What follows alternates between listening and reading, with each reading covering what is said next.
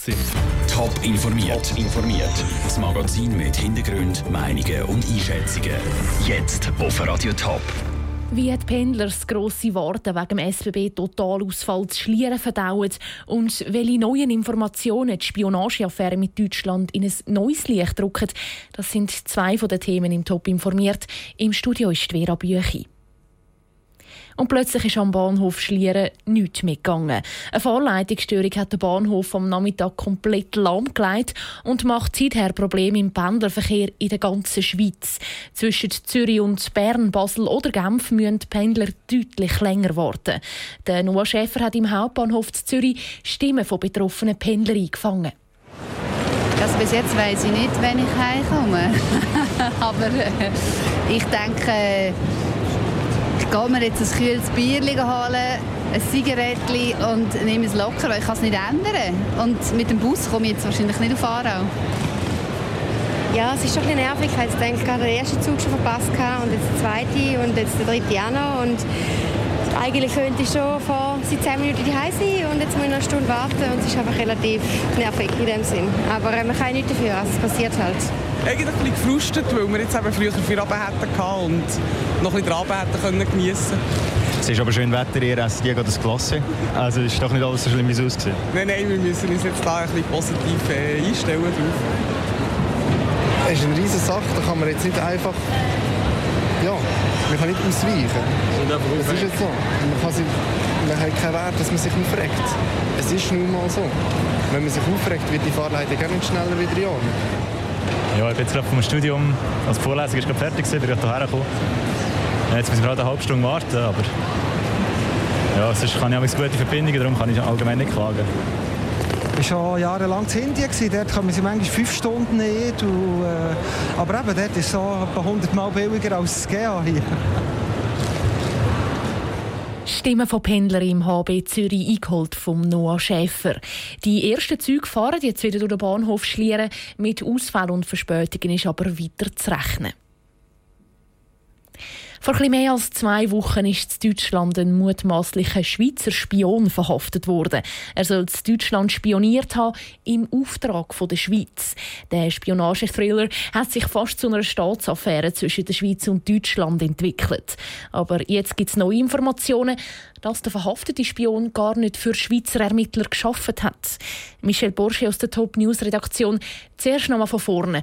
Um was für Schweizer Ermittlungen geht es da überhaupt? Angefangen hat verstrickte Fall schon viel vor der Verhaftung vom Agent Deutschland. Seit mehreren Jahren ermittelt die Schweizer Bundesanwaltschaft nämlich gegen drei deutsche Steuerbeamte. Sie sollen vor fünf Jahren beim Klau von einer Daten-CD beteiligt sein. Auf dieser Daten-CD sind wichtige Informationen über deutsche Steuerhinterzieher bei Schweizer Banken drauf. Gewesen. Die Schweizer Bundesanwaltschaft hat darum ermittelt, ob die drei deutschen Steuerbeamten gegen das Bankgeheimnis verstoßen haben.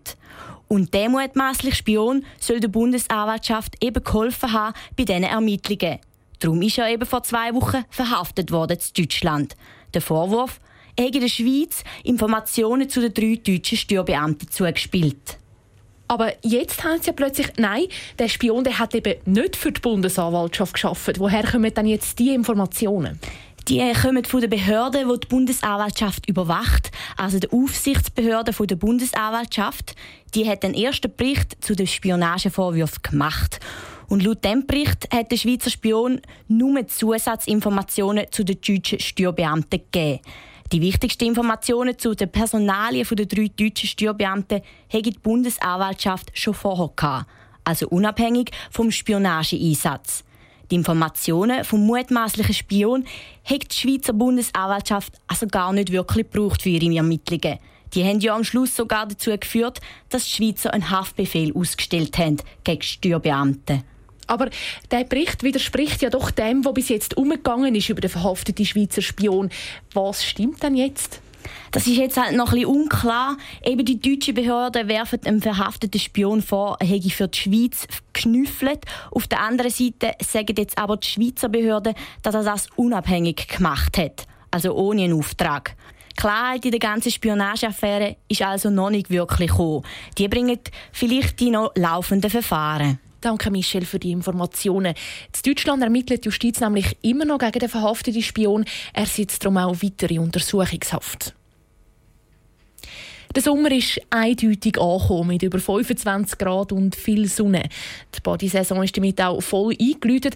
Aber was gibt es eigentlich für Regeln in den Schweizer Bodies, damit einem der Spass nicht gerade wieder vergeht?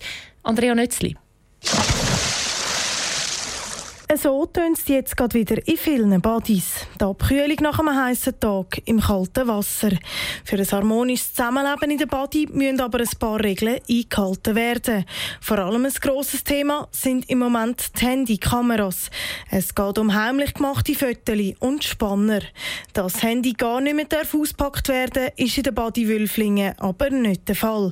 Auch wenn es schon zu Zwischenfällen gekommen ist, sagt der Betriebsleiter Urs Bösch. Wir haben schon ein paar Ereignis gehabt, wo beim Fotografieren sehr aufgefallen ist. Da gehen wir dahinter, meistens ist es aber dann jemand schon gewesen, wo wir dann vom Schwimmbad haben müssen verweisen aber sonst untereinander, man kann ja das Handy in die Luft heben ohne Foto machen, ist noch schwierig zu kontrollieren. Aber eben die Fälle fallen dann gleich auf, wenn jemand offensichtlich Fotos macht, die nicht sein Geht duschen, bevor man ins Wasser geht, ist eine Regel, die in jedem Freibad gilt.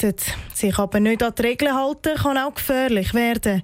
Darum ist es wichtig, dass die Regeln beachtet werden, sagt Markus Oetli, Bademeister vom Freibad Bergholzwil, Zwil. Gesunder Menschenverstand dabei hat. Dann haben wir natürlich gewisse Spielregeln, wie äh, beim Sprungbrett gerade ausgumpen und von der Seite her nicht reingumpen und auf der Rutschbahn nicht aufstehen. Mit den Regeln sollen Unfälle verhindert werden. Trotzdem hat es auch schon die ein oder andere eher lustige Geschichte gegeben, sagt Markus Oetli. So eins, was mir immer geblieben ist, das war im Hallenbad drin, da ist ein kleiner Bub, blutüberströmt zu mir gekommen. Habe ich gefragt, was los ist. Und dann hat er mir gesagt, Sie, Herr Badmeister, ich habe die Nase am Wasser angeschlagen. Und hat eigentlich nur Nasenblüten gehabt. Und durchs Wasser ist natürlich alles verteilt worden. Wer den Bodyknicken noch nicht so im Griff hat, hat jetzt wieder ein paar Tage Zeit zum Lernen.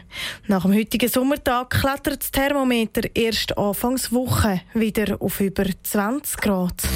Top informiert, auch als Podcast. Informationen gibt's auf toponline.ch.